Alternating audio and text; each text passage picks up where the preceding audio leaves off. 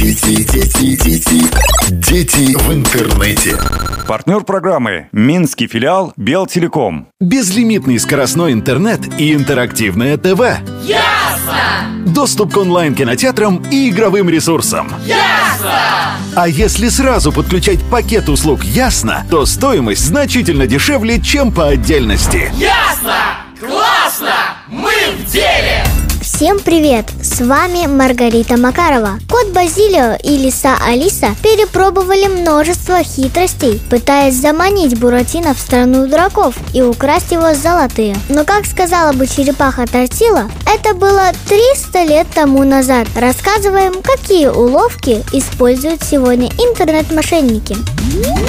Они охотятся на новые золотые ключики, секретные пароли и коды, которые откроют им заветную дверь от банковских карт детей и их родителей.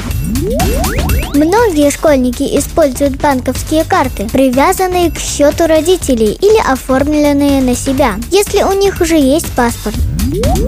Мошенники втираются в доверие ребенка и пытаются добраться не только до денег, но и до документов взрослых.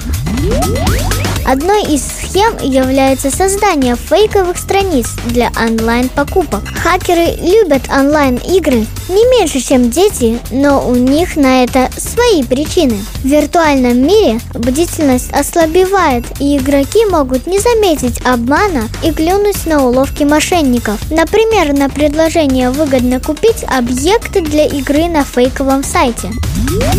Даже в бесплатных онлайн-играх есть свой магазин, но чтобы быть наравне с топами, нужно платить.